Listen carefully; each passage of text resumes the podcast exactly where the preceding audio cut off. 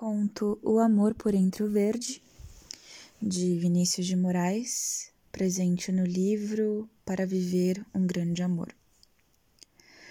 Não é sem frequência que, à tarde, chegando à janela, eu vejo um casalzinho de brotos que vem namorar sobre a pequenina ponte de balaustrada branca que há no parque.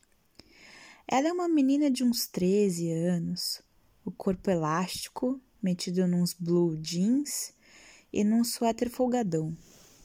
Os cabelos puxados para trás, num rabinho de cavalo que está sempre a balançar para todos os lados. Ele, um garoto de no máximo 16, esguio, com pastas de cabelo a lhe tombar sobre a testa e um ar de quem descobriu a fórmula da vida. Uma coisa eu lhes asseguro: eles são lindos e ficam montados, um em frente ao outro, no corrimão da colunata, os joelhos a se tocarem, os rostos a se buscarem a todo momento para pequenos segredos, pequenos carinhos, pequenos beijos.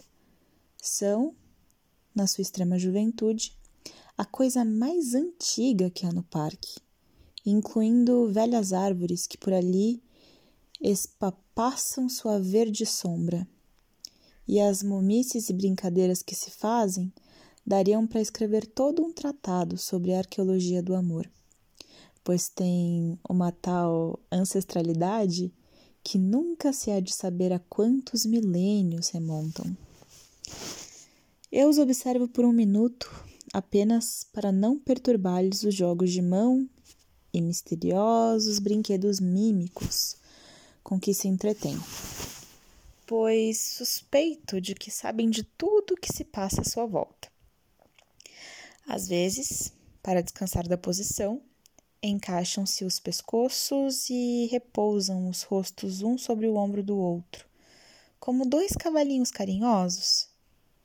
E eu vejo então os olhos da menina percorrerem vagarosamente as coisas em torno, numa aceitação dos homens, das coisas e da natureza, enquanto os do rapaz mantêm-se fixos, como a perscrutar desígnios. Depois voltam à posição inicial e se olham nos olhos.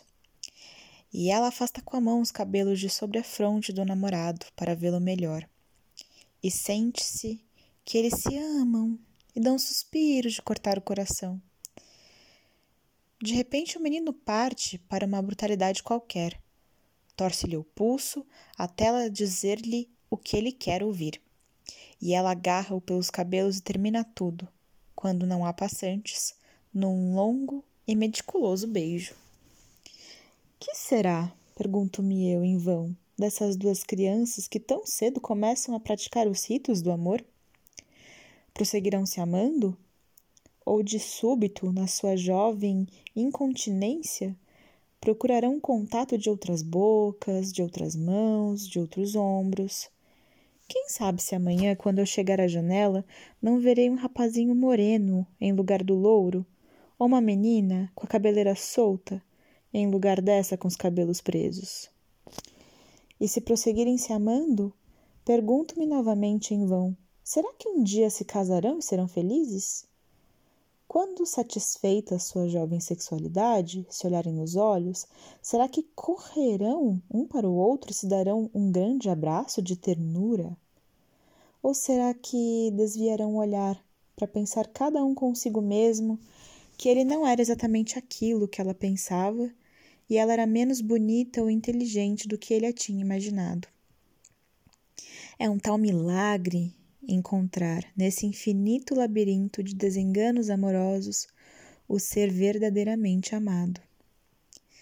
esqueço o casalzinho no parque para perder-me por um momento na observação triste, mas fria desse estranho baile de desencontros, em que frequentemente aquela que devia ser daquele acaba por bailar com outro porque o esperado nunca chega. E este, no entanto, passou por ela sem que ela o soubesse. Suas mãos, sem querer, se tocaram. Eles olharam-se nos olhos por um instante e não se reconheceram. E é então que esqueço de tudo e vou olhar nos olhos de minha bem-amada, como se nunca a tivesse visto antes. É ela, Deus do céu, é ela. Como a encontrei, não sei. Como chegou até aqui, não vi. Mas é ela. Eu sei que é ela, porque há um rastro de luz quando ela passa. E quando ela me abre os braços, eu me crucifico neles, banhada em lágrimas de ternura. E sei que mataria friamente quem quer que lhe causasse dano.